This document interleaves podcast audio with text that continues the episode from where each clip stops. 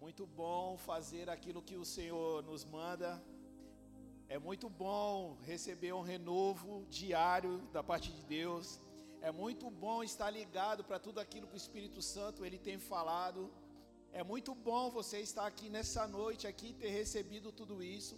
E eu tenho certeza que você vai sair daqui de uma maneira totalmente diferente e eu ainda vou colocar alguns ingredientes ainda mais, porque eu queria pregar sobre uma coisa, o Espírito Santo já falou, não, não vai, não, não precisa nem ir muito fundo na palavra, vai ser uma palavra curta que você entenda o que o Espírito diz às igrejas. Eu queria ler com vocês aqui em 1 Samuel, capítulo 17, a partir do capítulo 46 e o 47. Glória a Deus. Não posso falar muito alto, não posso. Não posso forçar muito a voz, porque já era, já arrebenta logo com tudo. E mais um pouquinho eu já não pregava. Ainda bem que eu estava com a bala no bolso aqui. Fui ali, tomei uma água e deu uma. Aí eu pude recompor, né? Senão ia, ia ficar complicado agora. Pastora Maiara, Nelma já, já sabe disso aí lá nos encontros da vida aí já fala, ó, vai colocar um casaco. Não pega friagem no pescoço que amanhã tu vai pregar amanhã cedo. É uma coisa incrível isso. Amém, os irmãos acharam? Ó, então vamos lá. Hoje o Senhor entregará você em minhas mãos, e eu o matarei e cortarei sua cabeça. Então darei os cadáveres de seus homens, as aves e os animais selvagens, e o mundo todo saberá que há Deus em Israel. E todos que estão aqui reunidos saberão que o Senhor salva seu povo, mas não com espada, nem com a lança, a batalha é do Senhor, e Ele entregará vocês em nossas mãos. Glória a Deus.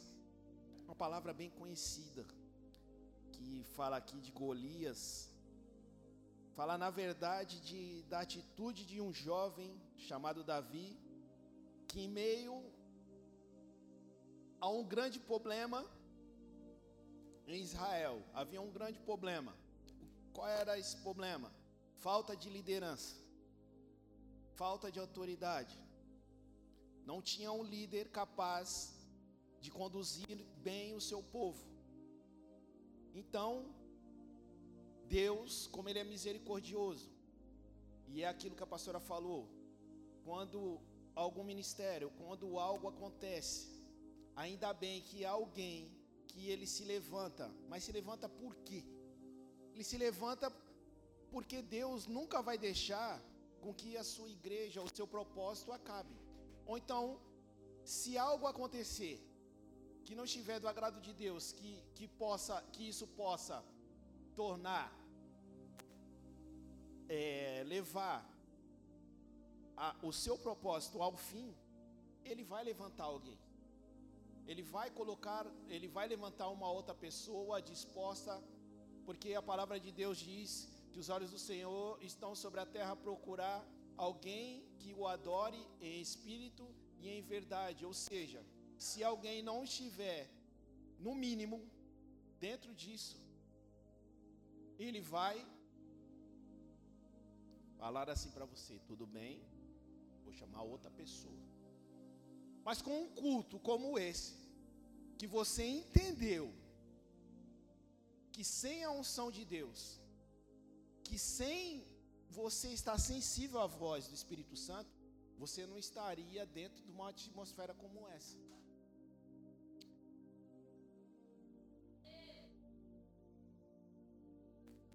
Ele me eh, eh, Davi, Davi ele era um homem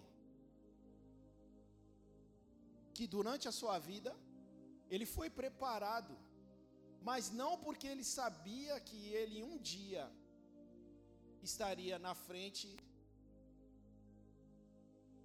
do povo de Deus. Mas as suas características agradou o coração de Deus. Porque Saul foi um rei levantado por Deus, não é aquele Saul não, é o Saul da Bíblia aqui. Foi um homem levantado por Deus, foi um homem bonito. Deus falou, é, um homem bonito, um homem que fale bem, um homem que tem uma postura. E Deus colocou lá, porque a palavra de Deus diz que na terra não havia reis. Então as pessoas faziam o quê? Faziam aquilo que queriam. E isso é um perigo. A narrativa hoje do mundo é o que? Tirar a autoridade que nós temos dentro da nossa casa. Tirar a autoridade primeiro dos pais, tirar a autoridade do pai, depois tirar a autoridade da mãe, e assim os filhos ficam como? Cada um fazendo o que quer. E assim era o povo, um rei que não tinha autoridade. E todas as vezes que você não tiver autoridade, dentro da sua casa, no seu trabalho ou aonde você for, para você lidar com um problema, Deus ele vai trazer esse problema até você, para que você tome uma atitude, ou então você se amedronte e desista. Que isso foi o que aconteceu com Saul. Um grande problema. O exército de Deus foi atacado. Ou seja, todo o propósito de Deus, tudo aquilo que Deus planejou, poderia acabar por causa de um homem sem autoridade, por causa de uma mulher sem autoridade, vamos falar para o dia de hoje, sem uma mulher, sem alguém que se posicionasse e falasse assim: não, eu sou um adorador, eu sei em quem eu confio, eu sei quem foi que me chamou, eu sei quem foi que me tirou, da onde que ele me tirou e me colocou aonde me colocou. Então, quem é esse problema diante do meu Deus? Que situação que pode pegar e nos afastar do amor de Deus? A própria pastora Marcela falou isso, nem a morte, nem a vida, nem mesmo os anjos, nem os principados, nem as potestades, nada pode o que? Nos afastar do amor. E essa do amor não. Da proteção, da salvação, do refúgio. Foi falado muito sobre refúgio. E o que essa palavra mais fala, e o que quer, e o que eu quero que você entenda, foi que ali existia um exército. Tinha soldados ali que já eram capazes de sair para qualquer tipo de guerra. Eles já eram acostumados a guerrear. Ou seja, nós estamos dentro de uma igreja que já conhece quais são as armas, já conhece muitas vezes a palavra, mas muitas vezes o problema vem até ela e ela não sabe como guerrear. Porque muitas das vezes nos ensinaram o quê? Se isso aconteceu, foi da vontade de Deus, mas essa palavra diz que não, não foi pela vontade de Deus, foi porque ele não se posicionou. Então por isso ele foi ameaçado. Mas alguém que era um adorador, aquele que jejuava, aquele que orava, aquele que, que, que colocava a Deus sobre acima de todas as coisas, ele sabia que por ele mesmo ele não conseguiria matar um gigante de 2,90 metros e noventa, uma pessoa que em média acho que tinha 1,70 metro e setenta. E não era 2,90 metros e noventa apenas de, de uma pessoa é, alta. Era uma pessoa que, que era forte, que era um bom combatente, pessoa também acostumado a guerrear. Porque aí o diabo, ele, ele, ele, ele não vai vir diante do crente ou diante de qualquer pessoa, sabendo que você tem um propósito de vida eterna, um propósito de salvação, um propósito de vida e vir com um problema pequeno que você possa solucionar. Não, não.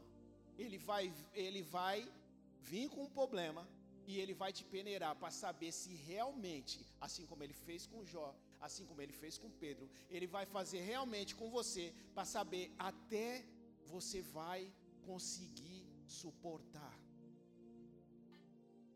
não vai ser um probleminha. É algo que vai querer fazer com que destrua teu casamento mesmo. É algo que faça que você fique com sérios problemas. É, é algo que vai fazer que você tenha, sim, um, um desequilíbrio emocional, sim. Ele quer que você entre em depressão, sim. Ele quer que você entre na ansiedade, sim. Ele quer que você tire a sua vida, sim. Ele quer que você nunca mais entre dentro dessa igreja, sim. Só que você tem que entender que há armas espirituais para que você venha combater esse tipo de problema, porque é o que a pastora falou. Nós que estamos aqui estamos passando por coisas que na verdade dá vontade de olhar para o céu, mas a esperança que nós temos, aquilo que nós carregamos, aquilo que Deus um dia já fez na nossa vida é tão grande que faz com que a gente fale assim: não, eu não vou parar, eu não vou desistir. Deus, ele me deu um dom. Deus, ele me deu um dom da palavra, ele me deu um dom, ele ungiu a minha cabeça, ele tem um propósito para mim. Então, o reino de Deus ele é maior do que qualquer coisa que eu vá passar. E você chegou aqui nessa noite e recebeu esse avivamento. Porque primeiro ele chega e fala: "Tem homem aqui?" Ou seja, tem autoridade aqui? Tem alguém posicionado aqui ele chega e fala diante do exército de Deus. Ele, sabe, ele sabia com quem ele estava lidando, porque os filisteus eram o inimigo número um. Não era a primeira vez que eles lutavam contra o povo de Deus. Então eles cada vez mais eles vinham mais forte, mais forte. E ele sabia que o exército de Deus realmente, se fosse para cima no campo de batalha, realmente poderia vencer mas o diabo ele é astuto. O que que ele fez? A primeira coisa que, que Golias ele faz é negociar. O diabo, o inferno adora negociar, principalmente com cristão. Ele chega diante de um exército, por, ele fala: Por que saiu todos vocês para guerrear? Por que dentro de vocês não sai só um para vir lutar comigo? porque ele sabia que o povo de Deus era um povo preparado. Nós estamos preparados para enfrentar o diabo. Só que ele não vai no coletivo igual está aqui. Se ele chega aqui, ele é fulminado agora. Mas ele quer o que? Nos pegar sozinho. Eles quer, ele, primeiro o que que ele faz? Ele divide, depois ele te deixa sozinho. Porque sozinho é mais fácil. E olha o que ele propõe você, você pega, traz um, um, um guerreiro e luta comigo. Se eu perder, a gente vira teu escravo. Mas se vocês perder, vocês vão ser escravos da gente. Olha só, não tem negociação com o diabo. Muitas das vezes nós estamos dentro do, de, de ambientes ao, ao qual negociamos. Principalmente hoje os pais negociam com os filhos não tem negociação. Muitas das vezes o filho está atribulado, o filho já está fazendo coisas que não deveria fazer, entra dentro de casa e o pai não dá o basta para aquilo. Só que simplesmente o que, que acontece? Aquela situação ela se amorna. Aquilo fica uma coisa natural, vai virando uma coisa natural. Mas a palavra de, de Deus diz que Jesus, quando ele veio, ele trouxe para trazer o que? Espada, para trazer confusão. Quando tiver algo que não tiver certo, é para você abrir a boca mesmo. Essa é a espada que você tem, a sua boca. Você não vai chegar dentro de casa e você vai ver uma pessoa, igual a lei fazia comigo, uma pessoa desviada, que está dentro de casa e ficar confrontando uma pessoa que estava na frente, posicionada. Ela não, ela, ela chegava em casa e ela falava assim: Eu não tenho que passar a mão em cima da sua cabeça. Isso quer dizer o quê? Posicionamento. Porque se ela passa a mão sobre a minha cabeça, hoje talvez eu nem estaria aqui, porque eu ia estar negociando com ela. Ah, não, deixa. Deixa assim, ah, não, eu posso beber de vez em quando, eu bebo. Amanhã eu paro. Depois, depois depois, ah, não, eu vou parar ali, pode deixar. Mas é que eu tenho uma abstinência, eu falava assim, é que eu tenho uma abstinênciazinha, eu posso beber. Aí eu ficava negociando. Só que a autoridade dela naquele momento era tão forte, o posicionamento que ela tinha era tão forte que ela falava: Não, se você quiser ficar comigo, você vai ter que parar de beber. Se você quiser continuar, e muitas das vezes a gente não tem dado um checkmate naquele, nos problemas, a gente fica negociando. Tem coisas que tem feito pessoas, homens e mulheres de Deus aqui, pessoas que não perdem oração, pessoas que, que, que chegam aqui diante do altar e se derrama diante de Deus, mas está ainda negociando a sua salvação, o ministério que tem, ou aquilo que Deus já deu para ela, mas ela não consegue, ou ele não consegue, não consegue largar, tomar uma atitude diante de uma situação como essa. Irmãos, a palavra é dura. Sabe por quê? Porque muitas das vezes eu chego aqui e falo sobre pecado, e muitas das vezes eu saio, chego em casa, ali, sabe, eu, eu chego tão mal quando eu falo sobre pecado, quando se fala sobre juízo, por quê? Porque Jesus já está às portas. Jesus a qualquer momento pode voltar. E se eu não falar aquilo que Deus manda a gente falar, você pode se perder e quem vai ser cobrado por isso vai ser eu. Além da pessoa se perder, eu vou ser cobrado porque eu não falei aquilo que o Senhor tinha para falar. Eu falei uma, prega, uma pregação na quinta-feira, passou uma semana, a Roberta confirmou aquilo que eu tinha falado. Aquilo que tinha acontecido, o Senhor veio até a mim, eu comecei a chorar e comecei a agradecer. Eu falei: Deus, me perdoe, obrigado pelo privilégio que o Senhor tem me dado de ser tão ruim, mas o Senhor ainda ter misericórdia e deixar com que eu faça a tua vontade. É um exército que perdeu, pegou as suas armas e escondeu as suas armas. O que, que foi que Deus já te deu?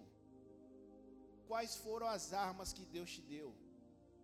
Aquilo que você entrava aqui dentro e falava assim: Olha só, eu evangelizo, eu lavo a igreja, eu cuido das crianças, eu adoro, eu era uma benção, eu fazia tudo isso, mas hoje eu não consigo mais fazer porque é um exército que perdeu o seu posicionamento. É um exército que perdeu as suas armas, é um exército que não quer mais guerrear em favor da obra de Deus, da vontade de Deus. É um exército que, quando recebe uma palavra, uma unção como essa, se aviva, chora, pula, canta, dança. Mas eu falei, Léo e Breno, para mim, o maior avivamento que tem foi isso que nós fizemos hoje. A alegria foi tão grande, foi tão grande, o avivamento sobre aquilo foi tão grande, que a gente, a gente chegava nos lugares com ousadia tão grande, que o bar desligava o som para escutar a palavra de Deus. O dono do bar, para escutar a palavra de Deus, desligava o som. Muitas das vezes, nós aqui, quinta e domingo. Às vezes a pessoa chega aqui para pregar, a pessoa anda, a pessoa pega, não dá aquela atenção que deveria dar. Pois eu quero te dizer que as pessoas estão sedentas da palavra de Deus. A gente chegava assim no meio da rua e falava assim: "Ei, menininho", pegava assim, ó: "Ei, menininho, pega aqui esse folheto aqui, ó. Pega, chama tua mãe para ir para a igreja". O menino no muro, assim, ó. Ele ficou tão feliz com aquilo que a gente tinha feito que ele pegou, saiu do muro e foi para o outro, ficou olhando assim, ó, para a gente assim, ó. Eu falei, chama tua mãe para ir para a igreja. Chama teu pai, fala para ele te levar para a igreja hoje. Chegava no, no, chegamos no bar e falou assim: Ei, vocês aí. Isso aqui é muito bom. Beber, energético, vodka,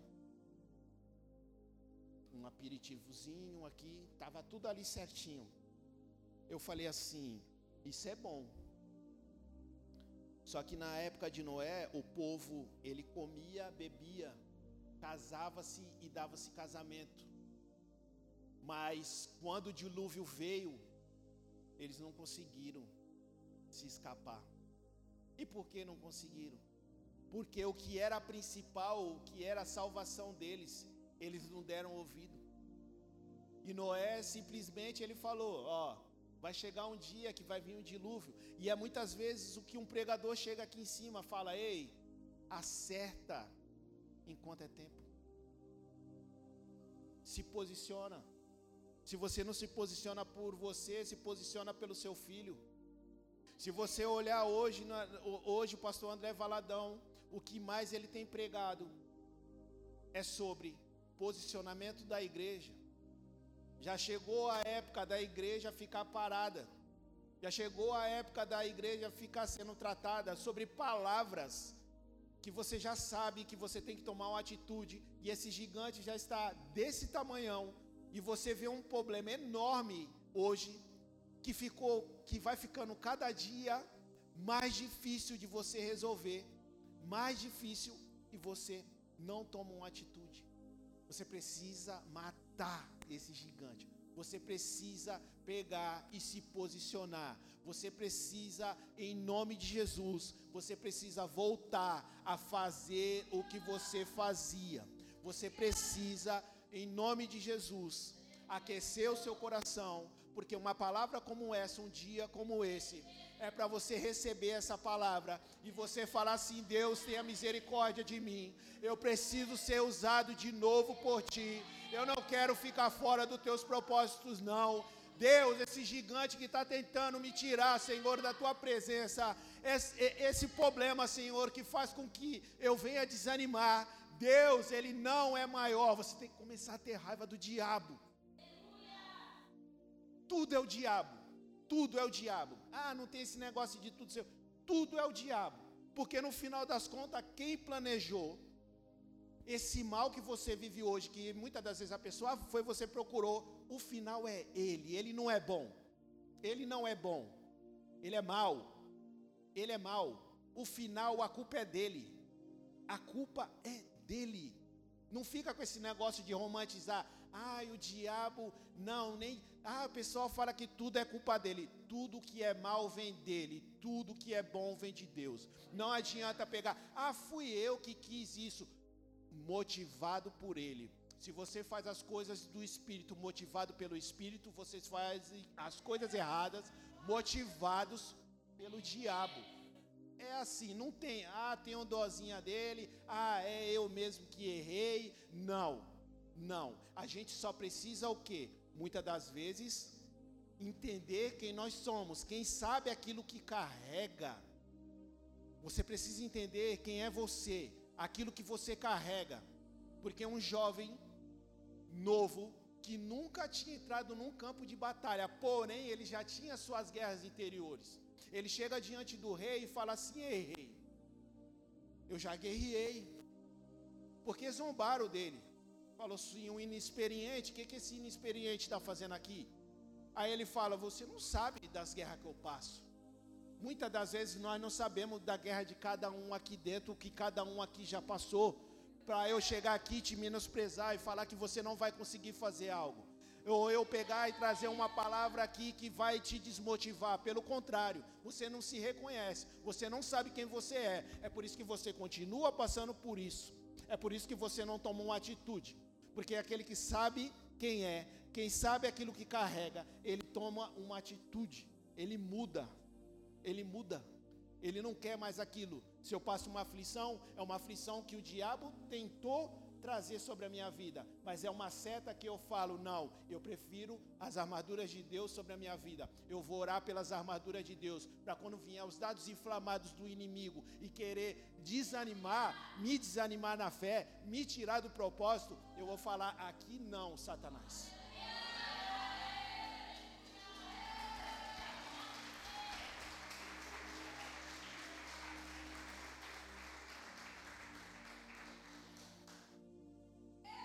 Crente sem revestimento de poder.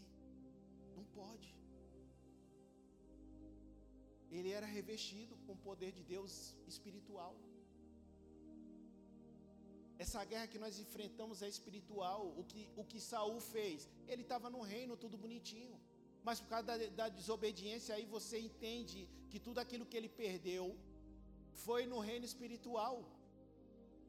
Porque como assim? Depois que ele desobedeceu, depois que ele fez tudo aquilo que, que desagradava a Deus, aí vem o exército inimigo.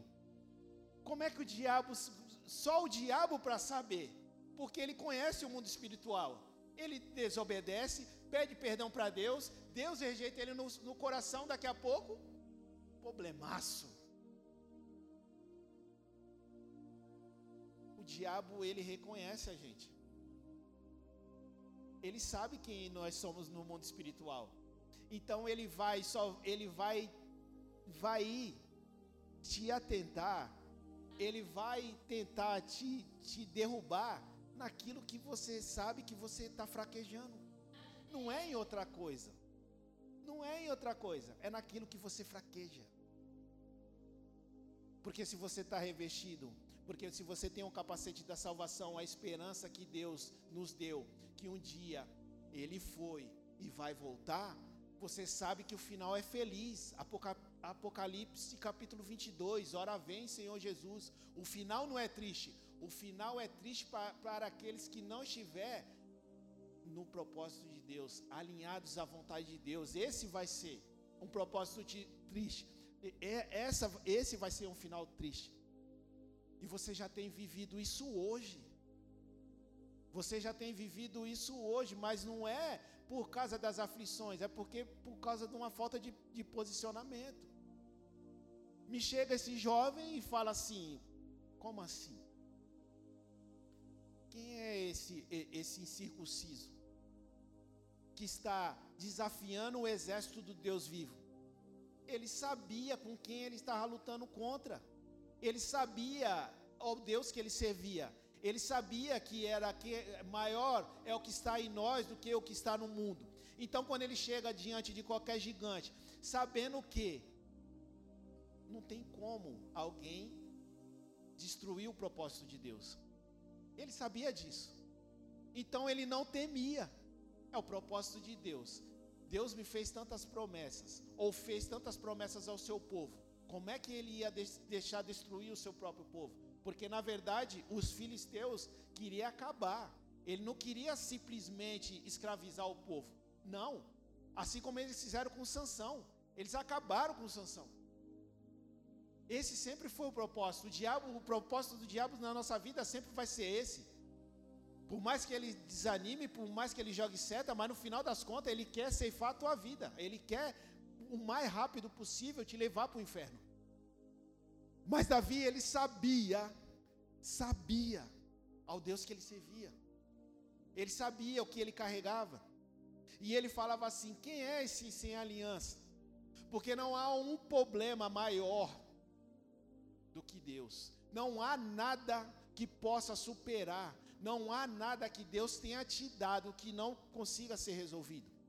A não ser que quando vier um problema sobre a sua vida, você não consiga resolver, é porque realmente Deus não quer resolver. Tem coisas que são suas. Tem coisas que são atitudes suas. Tem coisas que você é que tem que tomar essa atitude não vai ser Deus. É por isso que esse problema não se resolve e você não entende. Eu não vou me estender. Eu quero que Deus tenha colocado essa palavra no coração.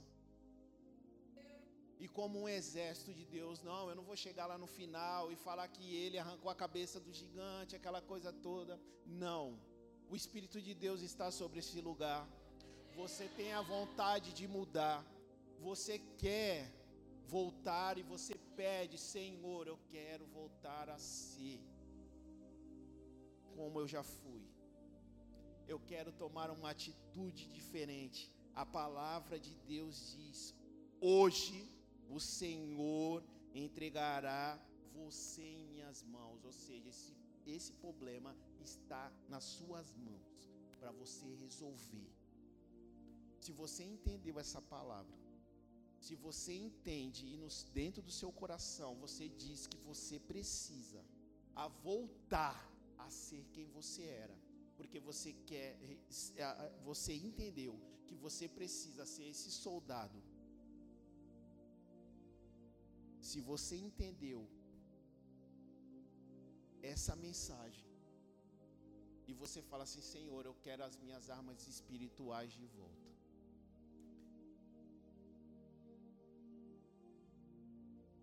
Eu quero ser usado de novo. Eu quero fazer a tua vontade, porque fazer a tua vontade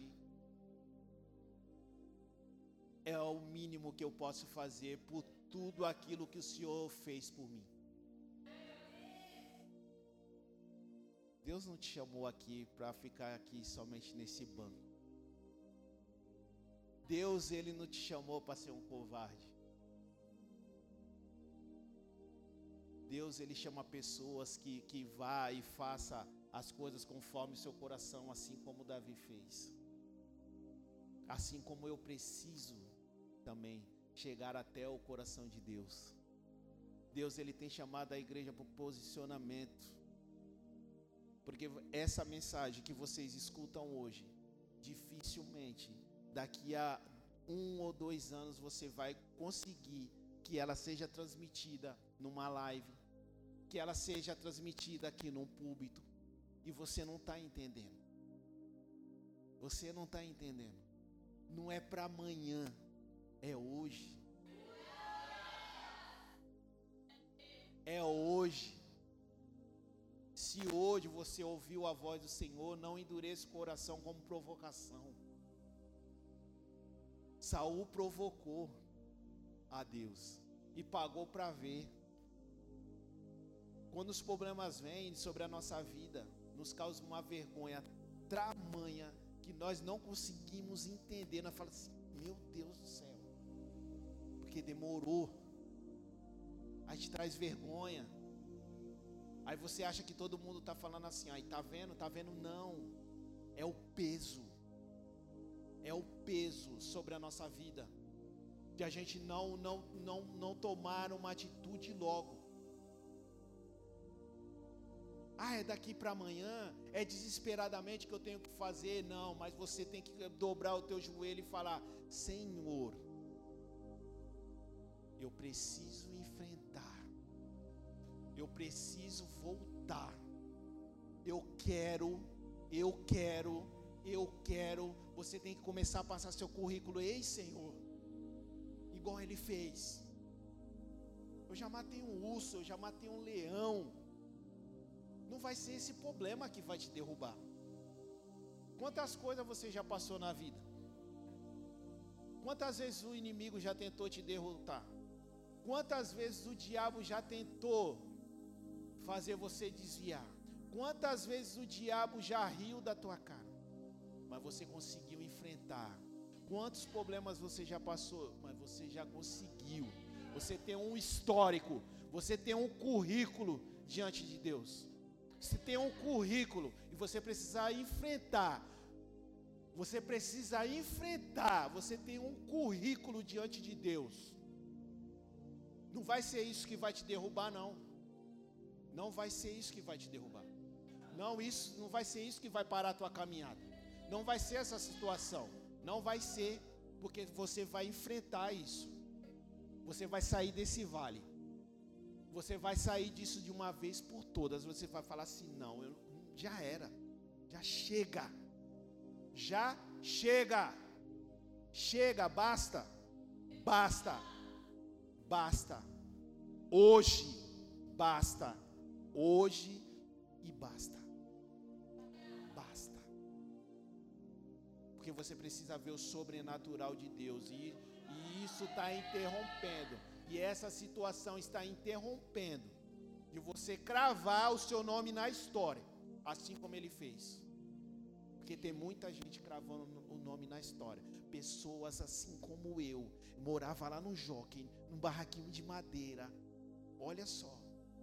Alguém que já foi rejeitado na vila, alguém que já foi humilhado, alguém que, que, que teve, que vocês não podem imaginar de coisas que eu já fiz. Mas o Senhor falou, um dia o Senhor achou graça em mim e falou assim: Ei, vem cá. acaba com esse gigante. Coloca o teu nome na história. Um casamento fracassado, acabado. Aí Deus falou assim para ler: hoje chega, hoje coloca o nome na história. Muita gente não acreditou, gente. E é normal, porque como é que você, depois de tantas traições, depois de tantos problemas, depois de tantas coisas, como é que fala assim? Não, vou retomar. A gente passou a desacreditar nos milagres de Deus para a nossa vida. A gente hoje perdeu isso. Perdeu porque a gente só conhece de ouvir falar.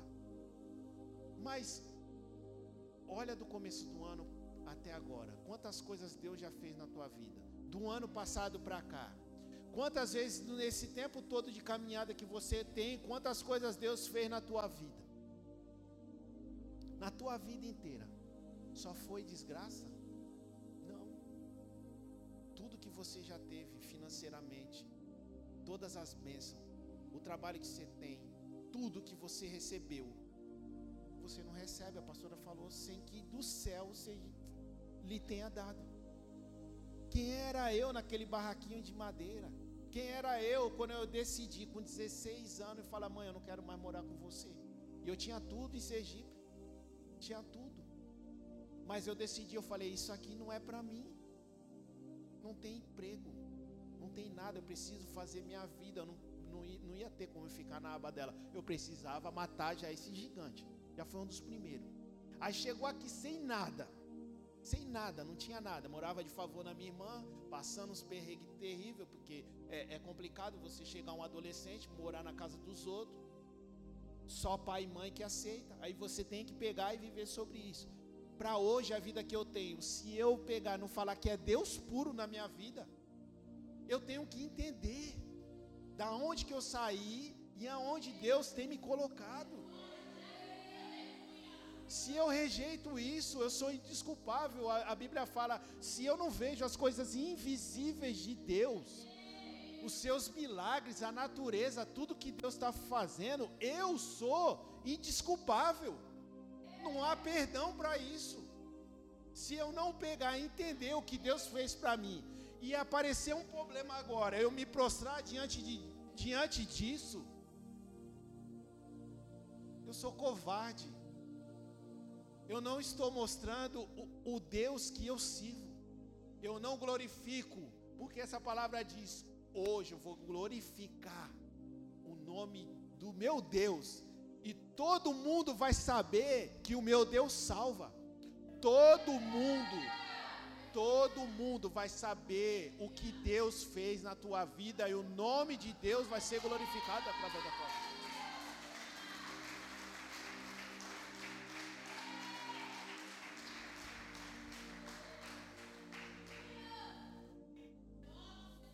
Temos um Deus vivo. Nosso Deus, ele não está morto, não, gente. Ele vive e reina para todo sempre. Jesus ele fala: Meu pai não parou de trabalhar e eu, e, e eu também não. O mundo espiritual ele tem trabalhado por você. É só nós ainda que não conseguimos acessar aquilo que Deus tem feito por nós.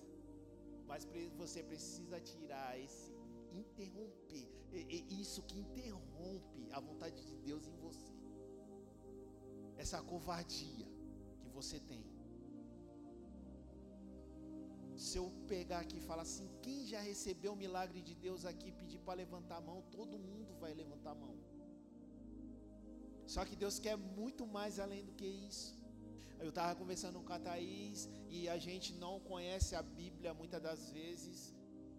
Muita coisa. A gente lê muito, mas conhece muito pouco e vive muito pouco. No dia que a gente pegar, conhecer só um pouquinho e colocar em prática só esse pouquinho, tudo um pouquinho. Hoje eu tenho que obedecer. Aí eu obedeço. Hoje eu tenho que orar.